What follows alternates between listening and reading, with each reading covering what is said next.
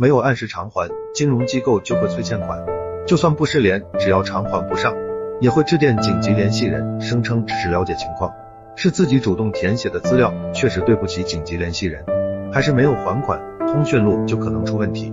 颜面扫地，亲友远离，重新审视欠款逾期，各有各的身不由己，都有困难的时候，只是暂时不容易。一人做事一人当，跟其他人没关系。通讯录里的只是亲友、同学、同事，甚至是陌生人，打扰到他们不是欠款人的责任。也许可怜之人确实存在可恨之处，但是不至于连存在通讯录里都会让人嫌弃。当初就是为了保住通讯录，为了所谓的诚信，曾经假装表面风光，歇斯底里避免逾期。